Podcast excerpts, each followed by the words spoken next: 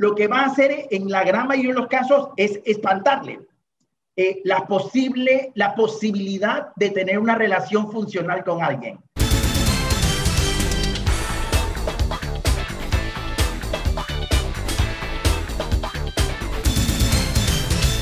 Bueno, continuamos aquí en Radio Fuego 106.5, como siempre, haciendo contacto contigo.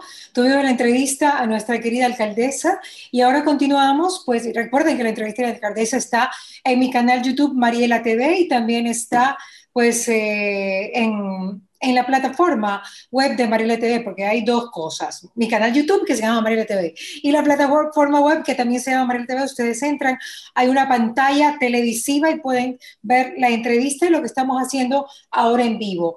Y también tengo el gusto de salir también en Facebook Live con Boris Ledesma, psicólogo Hola, Doc, ahí lo veo con su acuario. El peligro de regresar por un fantasma a propósito de la posible reconciliación entre Jennifer López y Ben Affleck. Claro que usted de farándula no es mucho, ¿no? No. Pero, pero vale la pena porque digamos que este puede ser simplemente un ejemplo, ¿no? Eh, para personas que quieren regresar con ex o reciclar, que mucha gente le gusta reciclar porque ya se siente como en confianza, ¿no? Voy a estar con alguien que ya conozco, que ya me conoce y tal, pero de repente podemos en este momento estar metiendo una patota, ¿no? Bienvenido, mi querido doctor. Yo digo que precisamente ese sería el peligro, que alguien quiera seguir el ejemplo de la Se me cayó el café completo.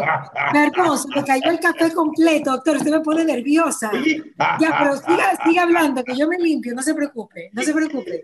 ¿Cómo era, cómo era, cómo era? ¿Cómo era, cómo era? Para variar, Dios mío. El, el peligro, el peligro sería que un humano, un cristiano común y corriente quiera repetir la hazaña que hace esta señora, ¿verdad? Eh, porque las realidades son distintas, pues, eh, eh, iba a decir Jennifer.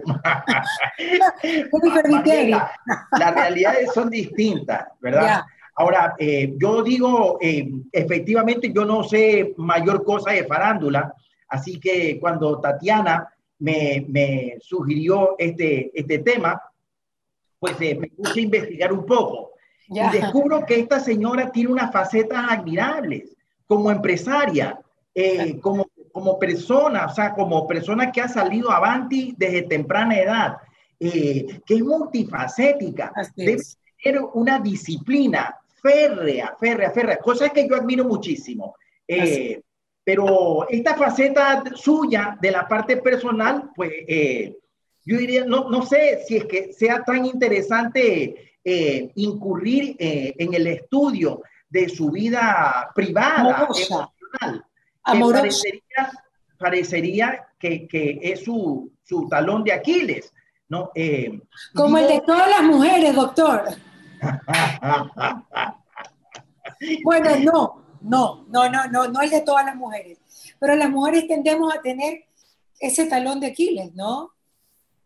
las mujeres exitosas, esas mujeres, estas mujeres eh, luchadoras, estas mujeres eh, que el día de hoy son tan competitivas, sí me imagino que han de enfrentar este desafío eh, de lograr conciliar una relación de pareja con la altísima demanda de un éxito profesional. Y eso lo sabes tú muy bien.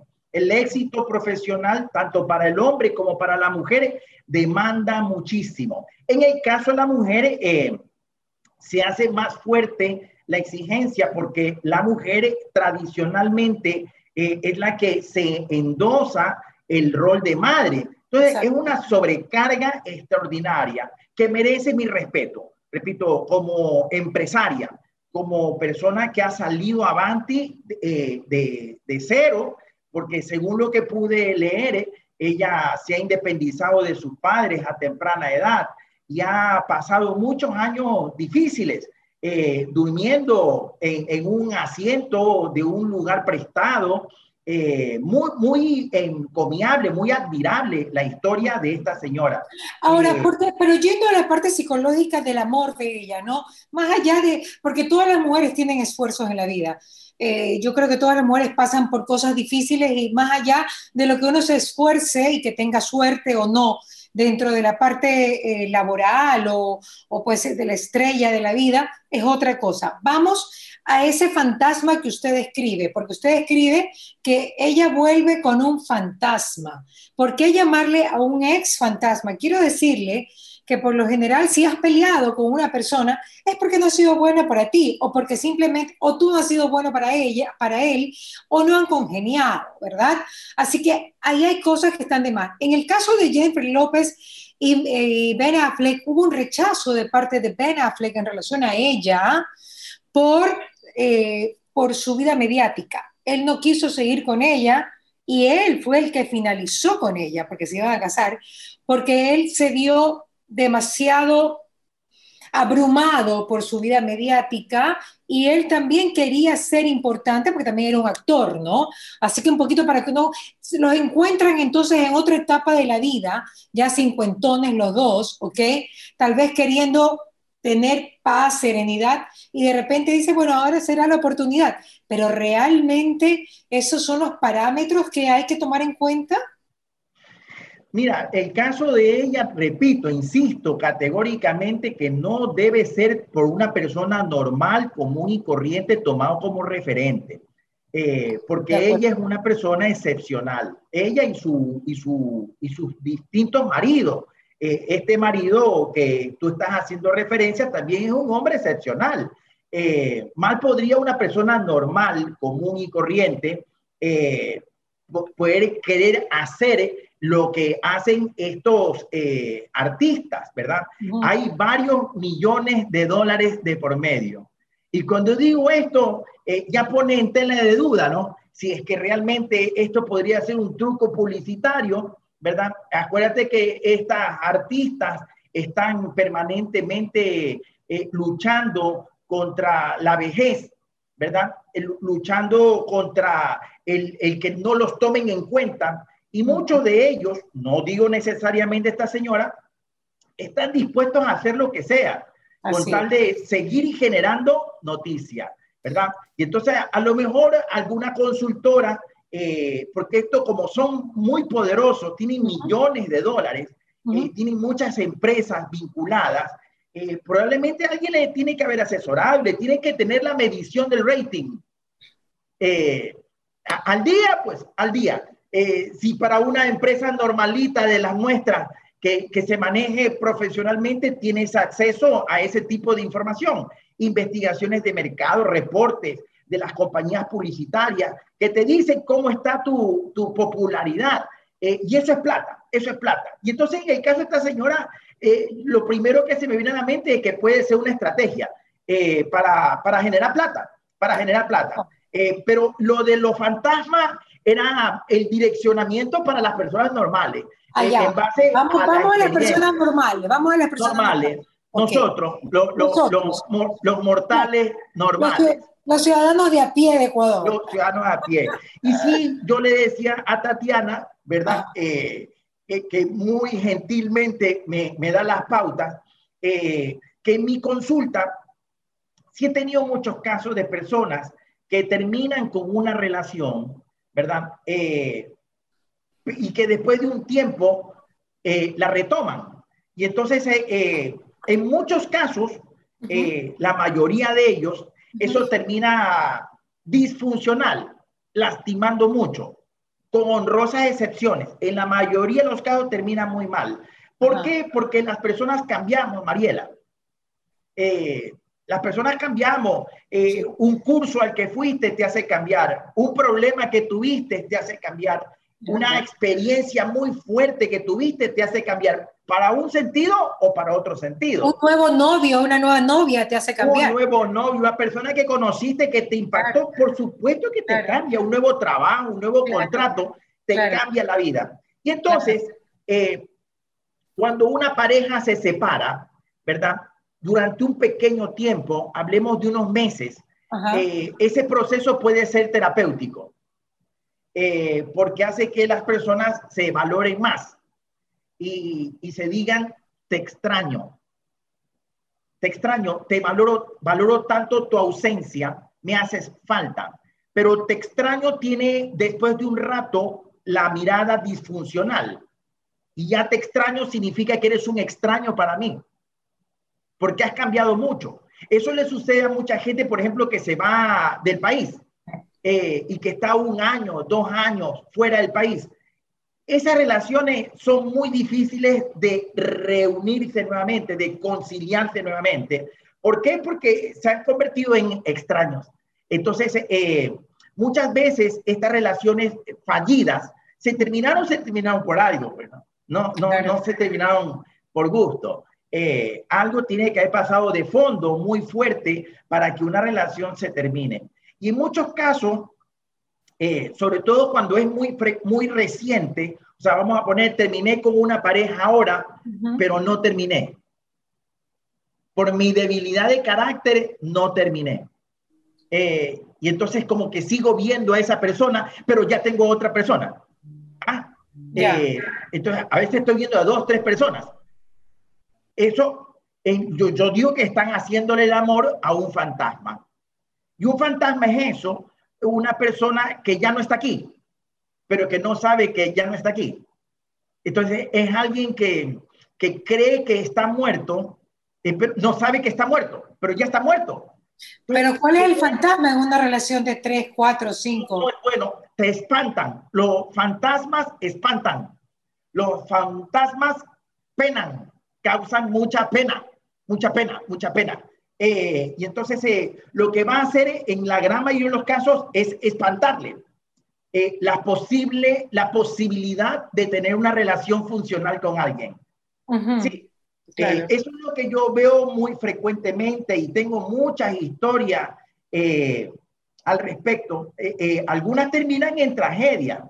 Yo recuerdo, y, y no digo el nombre, pero bueno, es una historia de muchos años atrás, de muchos años atrás. A mí me encantan los cuentos. 1998. ¿Ya? Eh, esta chica fue abanderada en un colegio élite de Guayaquil, virtuosa, hermosa, pianista. Se metió a estudiar odontología. Eh, luego en odontología eh, se direccionó para el tema de la visita médica. Eh, y era exitosa, el iba fantástico, tenía el mundo en, sus manos. Qué linda persona, un ser humano extraordinario. Su único problema fue que eh, se dejó eh, espantar, atrapar por un fantasma. Y entonces ella terminó con una relación con un ex tóxico, tóxico, tóxico, esta gente celosa, posesiva, dominante, ¿no?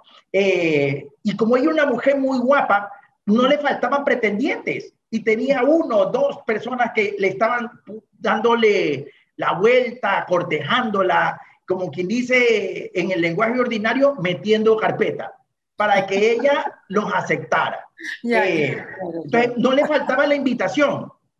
Eh, en una de esas, eh, el, el, fantasma regresaba, la asustaba, la intimidaba y ella decidía, aceptaba volver a tener un encuentro amoroso con él. Ya. ¿Sí? Okay. Eh, y terminaban en algún hotel.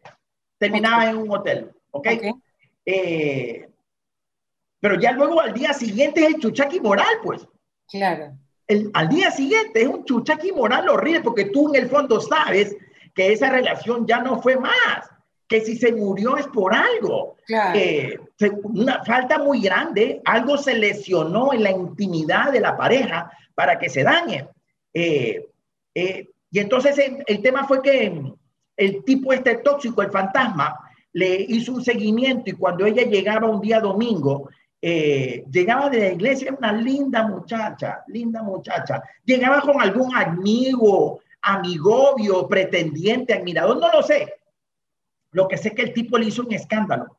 Fuera de la casa, como ella vivía en un lugar eh, muy discreto, eh, tenía miedo ella de que le hagan pasar un papelón con los vecinos.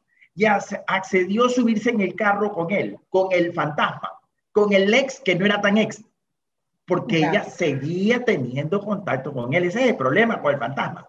Peligrosísimo, peligrosísimo. Se termina una relación eh, y tienes que pensarlo mucho, mucho, mucho para terminarla. Eh, pero cuando la terminaste, tienes que estar seguro de que la terminaste para, para, siempre, para siempre, eh, eh, a no ser que pase realmente un suceso extraordinario, ¿verdad? Una transformación, una experiencia de vida que lo cambió, podría ser que tiene una opción a resucitar eh, la relación, a recuperarla. En el común de los casos no sucede eso. Bueno, el tipo la termina matando. Bien la costa se la llevó. Bien la costa se la llevó. La mató. la mató, le pegó tres tiros le pegó tres tiros con bala U.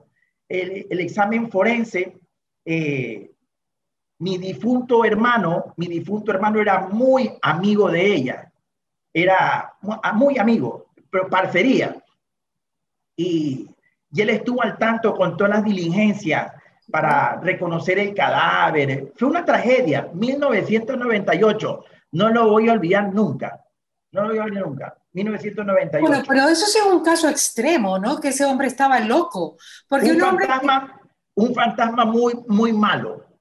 Claro, pero de esos de esos hay muchos, así que pueden conseguir una pistola como Yolanda Saldívar en la serie de Selena y, planear llevarla a un lugar pues donde estén solos para matarla. Pero tú sabes que nuestra sociedad es distópica, nuestra sociedad está mal, pues vivimos tiempo complicado. Ahora, esta doctora que se suicida con el marido, cada quien por su lado, ahí hay cosas que, no se dicen seguramente, pero ahí hay una patología. Y entiendo que era una relación fallida, que intentaban terminarla, pero que no la terminaban.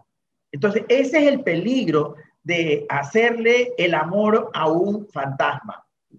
Eh, yo digo, piénselo, que una persona tiene que pensarlo mucho antes de terminar una relación, sobre todo si hay hijos de por medio, ¿verdad? Recuerda que el matrimonio del día de hoy es resiliente, se construye en el día a día, en ese compromiso, en ese compromiso de levantar, edificar una familia, ¿verdad? Pero ¿por qué usted dice el día de hoy? Eh, doctor? ¿Por qué dice el día de hoy que antes no era el resiliente, antes simplemente era el matrimonio era opresivo, la mujer tenía que estar... tiempos distintos, no había esto, Marialita, no había esto. La ciencia eh, es como un reflector, es como un reflector que nos pusieron. Antes teníamos unas velitas, un foquito de 20 vatios en el granero. Y en el granero había de todo habían animales bonitos, habían alimañas, había caca, había comida también, había todo. Ahora esto son reflectores con, con circuito de televisión. Entonces, antes pues eh, eran unas condiciones muy distintas y, y, la gente no se enteraba de nada, ¿no? Eh, pero el día, y sí puede ser que había que aguantar eh, dificultades, pero la gente no se enteraba una época muy, pero muy distinta. La mujer tenía un rol diferente, la mujer estaba sometida total y absolutamente a la voluntad del varón. El hombre se iba a trabajar y habían casos eh, que yo lo escuchaba eh, eh, cuando era niño y era lo normal que el hombre se fuera a trabajar y dejara encerrada con llave a su esposa. Claro. ¿En serio? Era lo normal, por favor. No. Eso era lo normal. El, señor de la hacienda, el señor de la hacienda que tenía hijos con todas las mujeres de la, de la finca, tenía un, séquito que era un feudo, era un feudo. Y él la, cogía la montubia, cogía la indígena, y a esa le hacía un hijo. Y le tenían que respetar eso, porque era el señor. Entonces, eh, hoy las circunstancias son muy distintas. Bueno, hoy hablando de lo que nosotros conocemos, doctor, pero creo que hay circunstancias y también puede todavía en muchos lugares haber rezagos de ello, ¿no? Sí, es muy probable, es muy probable, pero la tendencia no va para allá. La tendencia es claramente matriarcal. La mujer va al alza de una manera rauda, de una manera poderosa. Creo que vamos a pasar unos 50 años donde la mujer va a estar perturbada, profundamente perturbada. Eh, la, bichota, la bichota. A ver, no, Nadie puede con pum, pum, pum, pum. No, hay macho que me calce. Eh, eso va a estar de moda. Eh, harta mujer perturbada. después de unas décadas, la mujer va a centrarse y va a salir lo más grande del poder femenino. Y ellas son las que van a arreglar muchos de los problemas de este planeta. Ajá. Esa es mi mirada. Yo creo que habrá muchas mujeres, esta, veía la noticia, el noticiero, no lo leí, pero el titular, la, la que es reina de belleza, mexicana. La mexicana. Es, ingeniera en algo de, de, electrónica, en algo de, de informática. Eh, esa es la mujer que va a conquistar. Esta científica Guamán, creo que es quiteña, eh, quiteña que está reconocida como uno de los de las 10 voces científicas más grandes del mundo. Hay una cuencana, eh, vaya, eh, por ahí debo tener el, el, reporte, está en, en, el, trabaja en el MIT, en el Instituto Tecnológico de Massachusetts, ¿ah? y tienen unos trabajos sobre biología. Ese es el mundo que se viene, dominado por la mujer. Sí, una mujer que se está preparando muchísimo, eh, que seguramente no es la bichota. Es la, es la trampa, es la trampa de, de este primer periodo. Perdón, ¿qué es la bichota, doctor? Perdón. ¿qué esta cantante, esta cantante que está de moda y que las mujeres el día de hoy la, la toman como referente, ¿no? Eh, que tiene unas canciones eh, subversivas, no sublevada, ella, nadie puede conmigo, mi pom, pom, pom, pom, esta Becky G. Uh, no, no era Rosalía, ¿no? No, no.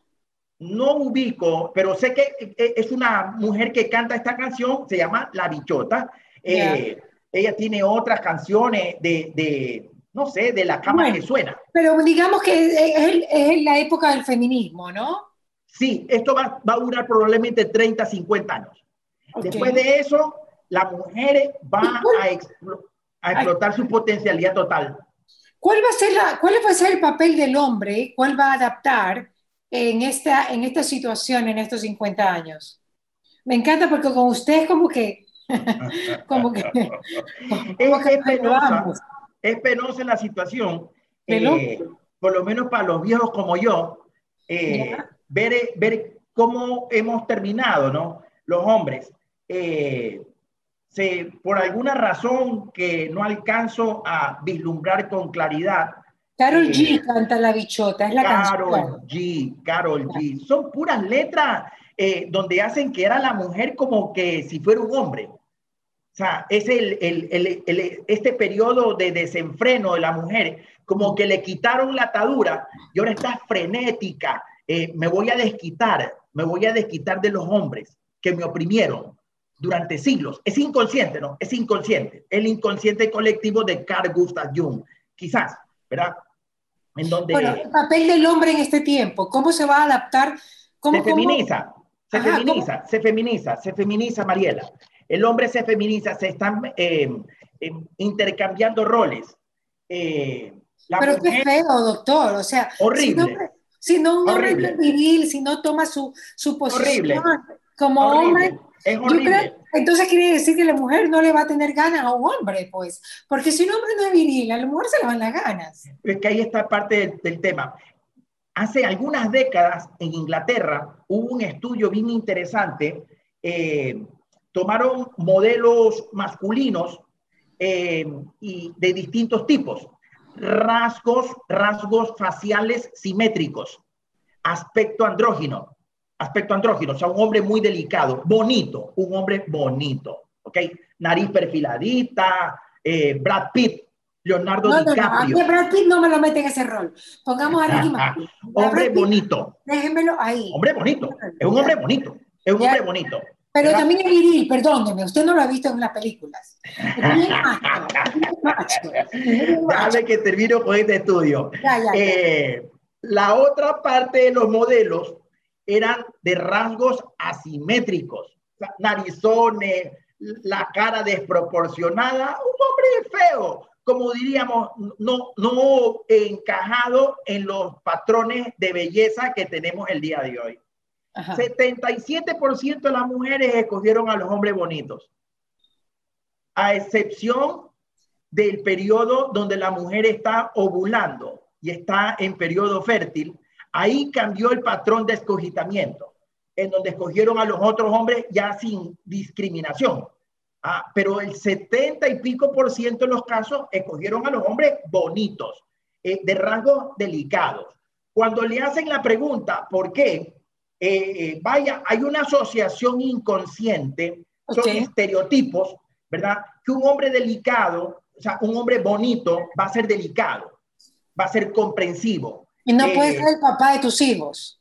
Va a ser exactamente el Y no podría ser el papá de tus hijos. Exacto, el instinto de supervivencia. Este es un hombre que me va a comprender, es un hombre que nunca me va a maltratar, es un hombre que nunca me va a abandonar, un buen padre para mis hijos. Inconsciente, inconsciente patrón. ¿ah? No te das cuenta, pero es como es. ¿Ok? Eh, vuelta cuando veían el hombre de rasgos eh, desproporcionados, viriles, viriles, viriles, el hombre bestia, ¿no? Eh, muchos pelos en la cara, la narizota, la cabezota, eh, los brazotes. Eh, entonces decían, este va a ser lo contrario, un hombre, un macho dominante. Un macho dominante me va a querer someter, me va a castigar, me va a abandonar, no va a ser un buen padre para mis hijos. Así de simple. La conclusión del estudio es, ese, es la que es bastante eh, para pensar. En distintas especies, el macho evoluciona, tiene un nombre que no recuerdo ahorita, el macho evoluciona dependiendo de lo que la hembra demande. El pavo real, ¿por qué sacó su plumaje tan hermoso? Por la hembra, pues. Por la hembra. El león, ¿para qué saca su melena tan frondosa? En los peces, hay un, el pez guppy, la, hembra es sencillita, pero el macho es pero con unas cosas pero fabuloso. Pájaros, aves, eh, distintas especies. Eh, el macho evoluciona para poder eh, ganar el favor de la hembra y que la hembra lo acepte y así perpetuar su especie, ¿verdad? Supervivencia, supervivencia básica, instintiva. Entonces, si es que en la conclusión del estudio indicaban, si es que la hembra demanda ahora hombres bonitos de rasgos andróginos que se parezcan a la mujer, delicaditos, es probablemente lo que va a ser el rol del hombre en los próximos años. Te lo prometo, Marialita, y quizás voy a causar eh, eh, eh, escosor, ya. un efecto urticante en tus redes. pero cuando prendo la televisión, pero no televisión y cuando veo muy poca televisión, pero la enciendo, toditos son así, pero no, no, hay hombres. un, un hombre de, de verdad normal, digo normal. Un macho castigador, un macho castigador. No hay, no hay, no hay, no hay, no hay. Si son más parecidos a las mujeres, bienvenido. Es como que la gente es inconsciente. No digo por si acaso que exista un plan conspiracional para eliminar a los varones de la pantalla de televisión. No digo, no digo eso, pero es inconsciente. Quizás e, e, es lo que más se demanda en el medio Quizás va un hombre normal, le hacen un casting y ven que no es telegénico, no es telegénico. En algún momento me llamaron de un canal de televisión para, para unas entrevistas. Eh, me pusieron a un sujeto eh, con un moño hasta acá, ¿no? Eh, y estaba preocupado por maquillarme. Y que quiero ver si usted es telegénico. Yo digo, tú me estás llamando para, para que yo salga bien en televisión o para ver qué es lo que yo humildemente puedo aportarte, pues. Eh, mi, mi, talento no está en mi físico, sino en mi modesto intelecto, mi molesta sabiduría, pues, ¿no? En lo que puedo estar estudiando. Pero eso es lo que vende, pues, el sistema. Hombres eh, eh, de rasgos andróginos. ahora es una tendencia. Es, es bastante perturbador. Sí, yo estoy de acuerdo contigo. Eh, es perturbador, horrible, sí, es, oh, para mí es horrible, es horrible, es horrible. Todo lo que están haciendo se está o se está dando en este, se llama deconstrucción social, ¿sí? Destruyes analíticamente un sistema para crear otro. Y es lo que estamos viviendo, ya lo hemos conversado en algún momento. Bueno, realmente a mí, bueno, por, por usted, por mí, capaz no me preocupa porque nosotros ya estamos viviendo el segundo tiempo y esa es la verdad. Me preocupa por, mis hijos. Me preocupa por mis hijos, porque realmente eh, pues eh, creo que si tenemos hijos con cierta formación, van a requerir una, una pareja, una esposa o esposo con ese tipo de formación. Sin embargo, capaz que se van a estrellar, ¿no? No, no nosotros ya perdimos la batalla, Mariela. Si tú conversas bien con tus hijos, eh, ¿qué edad tienen tus hijos, Marielita? 20 y 25. No te escuché. 20 y 25 bueno, ya están un poquito mayores, pero si tú conversaras con un chiquitito, algún sobrino eh, que tenga eh, menos de 20 años, estos centennials propiamente, ya lavaron el cerebro hace rato. Y ellos lo ven todo con una laxitud extraordinaria. No se complican por nada. Es probable que ellos practiquen la bisexualidad normal, normal. Es probable que algunos ni siquiera tengan sexo que desarrollen alguna nueva conducta. Es un mundo distópico, cambiante. La finalización de un sistema para crear otro sistema muy distinto. ¿Hay una vacuna para eso, doctor? ¿Podemos vacunar? claro. Haciendo una analogía con lo que va a salvar al mundo ahora, la vacuna. Hay la educación. Hay una vacuna para eso, para que realmente no... La educación. La educación. La educación va a ser la que, la que manda la diferencia. Y entonces, eh, eh, vamos según dicen algunos expertos como Andrés Oppenheimer, en Sálvese quien pueda, eh, vamos camino al capitalismo perfecto el capitalismo perfecto es en donde lo más importante es el capital intelectual. Y entonces, si, me dices hay una vacuna, que los chicos se preparen, que los chicos se preparen. Yo digo que las muchachas, las mujeres, eh, en vez de estar siguiendo el ejemplo de Jennifer López con su vida íntima, que sigan el ejemplo de ella, pero como empresaria. Exactamente. Esa visión de esta mujer tan poderosa. Admirable, admirable. Qué disciplina, qué disciplina, qué mentalidad, qué visión, qué ambición. Eh, eso es lo que tenemos que hacer, ¿verdad? Que sigan el ejemplo de, de, estas científicas, de estos científicos. Hay un científico, creo que es de Ibarra, eh, Inti, y, tiene un apellido de Noruega, porque creo que el papá es noruego, eh, pero la mamá es ecuatoriana. Él eh, acaba de recibir hace unos años un premio porque desarrolló unas turbinas que recogen el plástico de los ríos y de los océanos. Él también es un profesor en el Instituto Tecnológico de Massachusetts, que es uno de los centros de, de generadores de ciencias más grande que tiene el mundo occidental. Claro, pero, pero creo que yo estoy de acuerdo con usted en que hay, que hay que basarse en la preparación, pero para la salud emocional y amorosa, ¿cuál sería la vacuna? Porque es que, yo me pongo a pensar en que todas estas personas que tienen éxito también van a tener pues esos ataques de, de lo que usted viene, ¿no? De lo que usted habla, de, de, que no, yo soy, yo soy importante, yo soy esto y no necesito a nadie y tal. ¿Cuál es la vacuna para realmente poder seguir en los roles que nos corresponden y que son valores que no cambian, porque son principios inalterables de la vida. El hombre es hombre, la mujer es mujer y obviamente pues pueden haber otros gustos. Yo no estoy en contra, pero pues eh, mayormente somos hombre, hombre, mujer, mujer con nuestros roles. ¿Qué tiene que ser una madre y un padre como nosotros o de 30, 35 para poder eh, pues eh, fomentarle a sus hijos esa forma de actuar que más allá de ser tradicional es la que funciona. Maravillosa pregunta la que me estás haciendo. La respuesta no es sencilla eh, y porque son muchísimas las cosas que podríamos hacer. Los puntos de intervención son múltiples. El primero, sobrevivir. el primero, sobrevivir. Ponernos la vacuna. Ah, el primero, el primero que tenemos que hacer es sobrevivir a, a este medio tan complejo, ¿verdad?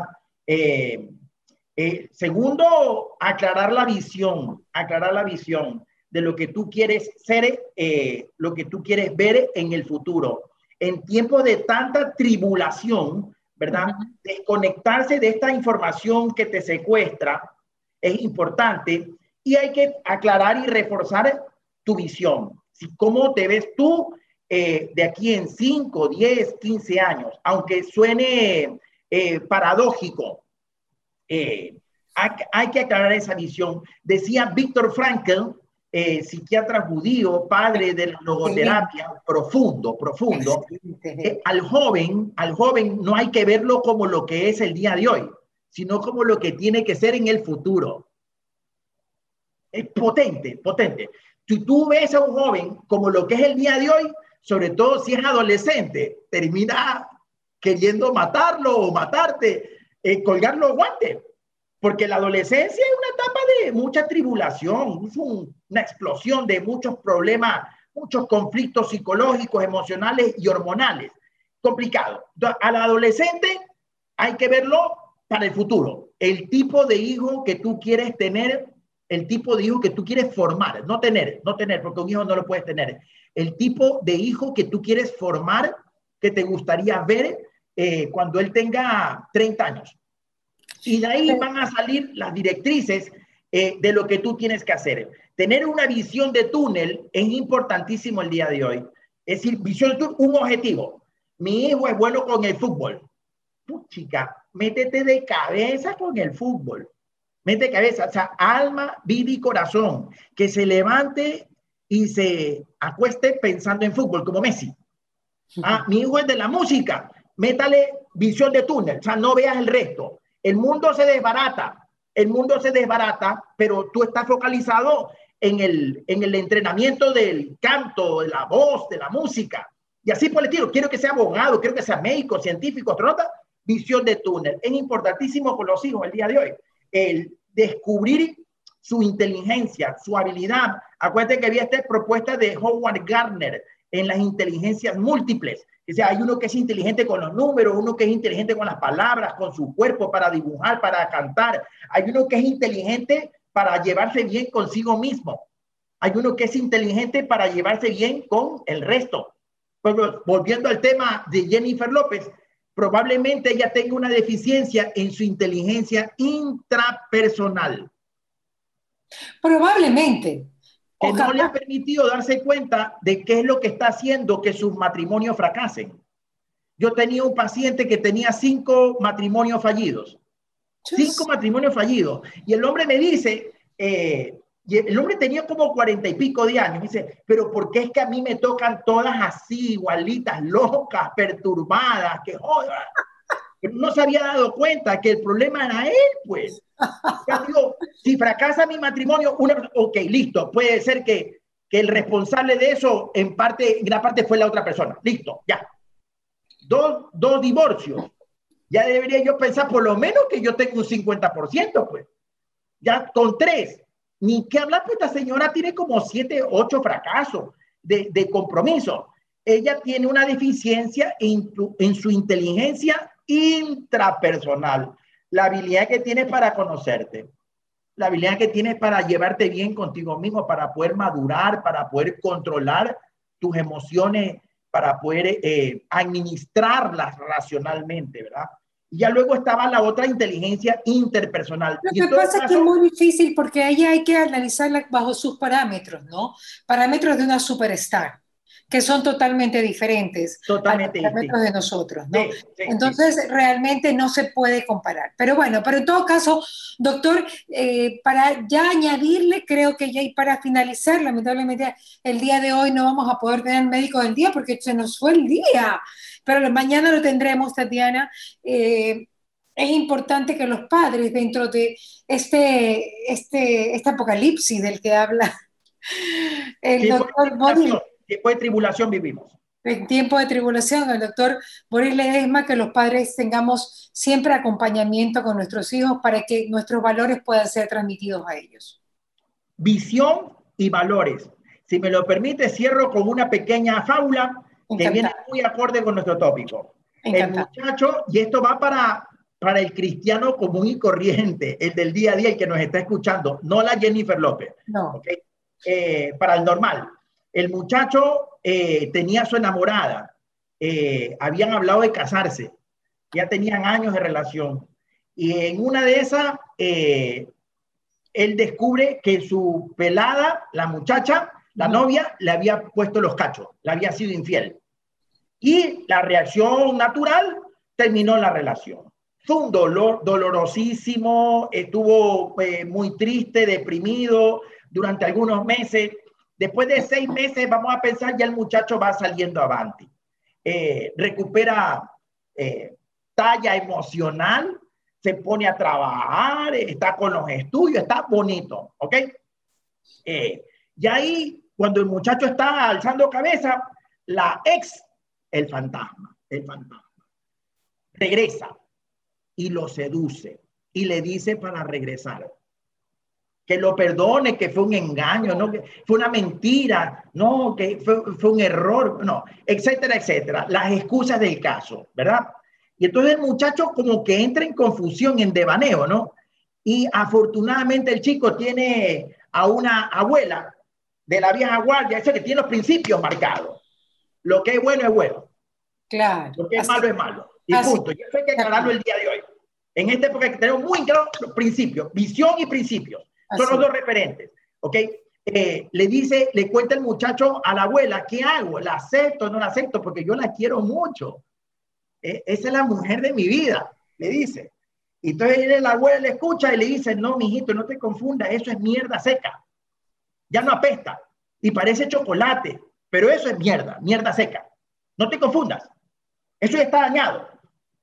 Ya, eso es lo que le digo a una persona que terminó con una relación, si terminó por algo serio, si fue una ruptura, una pelea, eso no pasa nada. Una pelea, una discusión la tenemos normalmente, es una de las costritas que se hacen en la relación. Pero si fue algo marcado y ya hubo intervención de un tercero, eh, se violentó la intimidad de la pareja, eh, la dignidad del otro fue maltratada, ellos no deben regresar porque eso es mierda seca. Me quedo con la mierda seca.